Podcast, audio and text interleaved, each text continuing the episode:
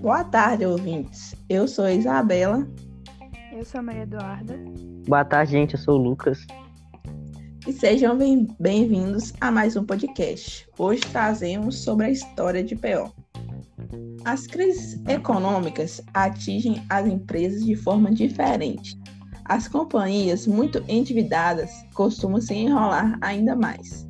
Algumas conseguem mudar rapidamente para se adaptar ao novo cenário e perder menos dinheiro.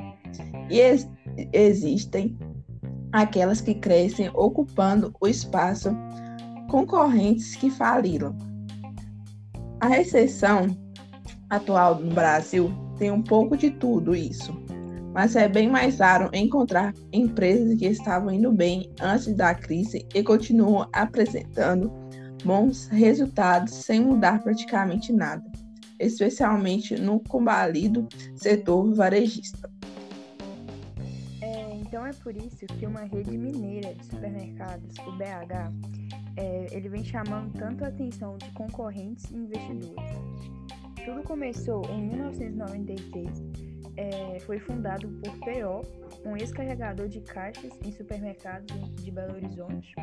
É, PO, depois de passar por uma rede já extinta de supermercados, era então representante comercial de um atacadista de arroz e tinha muita vontade de ter uma mercearia. É, então esse sonho é, foi realizado e a oportunidade é, foi criada aí na forma de ponto comercial e, no, e apareceu no bairro de São Benedito, em Santa Luzia. Era filho de lavradores que moravam em Paineiras, a 250 quilômetros de Belo Horizonte. Oliveira decidiu sair de casa aos 18 anos para trabalhar em Belo Horizonte. Havia estudado até o oitavo ano do ensino fundamental e de cara foi trabalhar em supermercados. Lá ele fazia de tudo, comprava, atendia a clientela, pagava. Fui espremendo o caldo, achando bom negócio. Comecei a expandir e deu certo, resumiu ele, que logo já abrira uma meia dúzia de lojas na mesma região, a partir do reinvestimento de todo o lucro no próprio negócio. Bem, com isso ele usou o lucro para ampliar e em seguida para abrir filiais em bairros em cidades vizinhas. Em 2004, vendeu cerca de 40% da empresa para dois sócios e, com os recursos, inaugurou mais lojas e comprou mercadinhos que iam mal. Meus amigos diziam que não ia dar certo vender na periferia e minha mulher queria que eu desistisse, mas eu não levo em consideração o que os outros pensam, diz ele. Seus dois filhos trabalham na companhia um como diretor comercial e outro como diretor de operações. Os gerentes são todos amigos de PO e estão no BH há mais de 10 anos. Concorrentes ali do ramo, eles riam do jeito meio rústico é, e o sotaque caipira que ele tinha e também da sua opção mercadológica.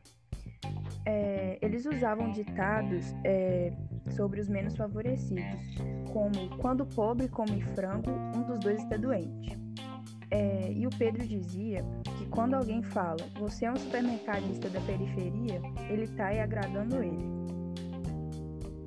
A maioria das lojas do Mercado BH está em bairros de periferia de Grande Belo Horizonte. Eu venho de uma família pobre, lá da pequena Paineiras, à beira do Rio São Francisco, e nunca esqueci da minha origem, disse o Pedro. Ele também diz que quando decidiu abrir a, a primeira loja, procurou a periferia, porque ele se, pare, porque se parece com ele, e não foi desleal com o seu público. Que ele saiu da periferia e resolveu abrir sua, sua loja voltada para a periferia. E como vem dando certo, ele também ele mantém suas lojas voltadas às classes C, D e E. Ainda mais, volta e meia, pega seu jatinho para comer galinha caipira na fazenda do cantor sertanejo Gustavo Lima, em João Pinheiro, a 340 quilômetros de Belo Horizonte. Ao longo aí de 24 anos, é, a empresa dele tem se pautado pelo trabalho árduo e na seriedade da sua equipe, além de um crescimento amparado em bases sólidas de administração é, usando aí como competências a ética, né?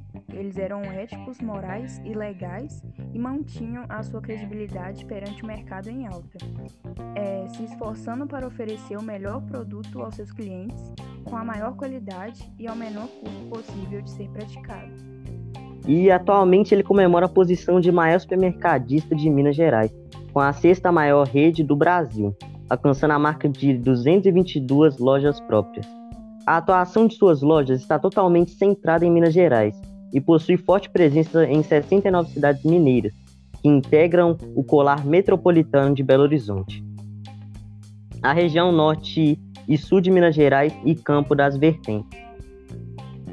Bem, essa rede tem um importante papel na economia dessas localidades, sendo uma das principais fontes de tributos e rendas destas, e gerando aproximadamente 20 mil empregos diretos, além de ser grande incentivadora da cultura e do esporte, bem como apoiadora de importantes ações sociais. Bom, gente, esse foi nosso podcast. Espero que vocês tenham gostado. Uma ótima tarde a todos.